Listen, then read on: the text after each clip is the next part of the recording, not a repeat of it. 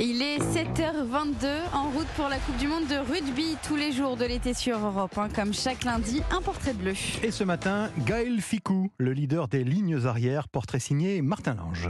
Il n'a que 29 ans, bien loin des 33 printemps d'Uigny à Tonio, et pourtant, Gaël Ficou fait partie des meubles à Marcoussis, le centre national du rugby.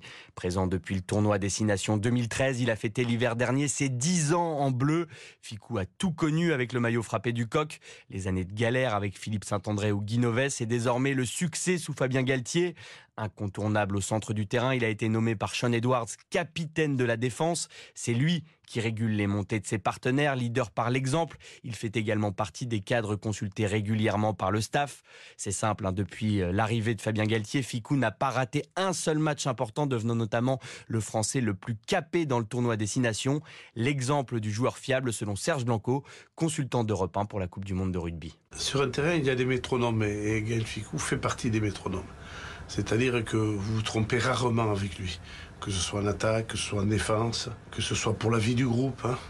Gaël a, cette vision de la communication et sur le fait de pouvoir transmettre tout ce qu'il ressent et de se mettre surtout à la disposition du groupe. Et ça, ça n'a pas de prix.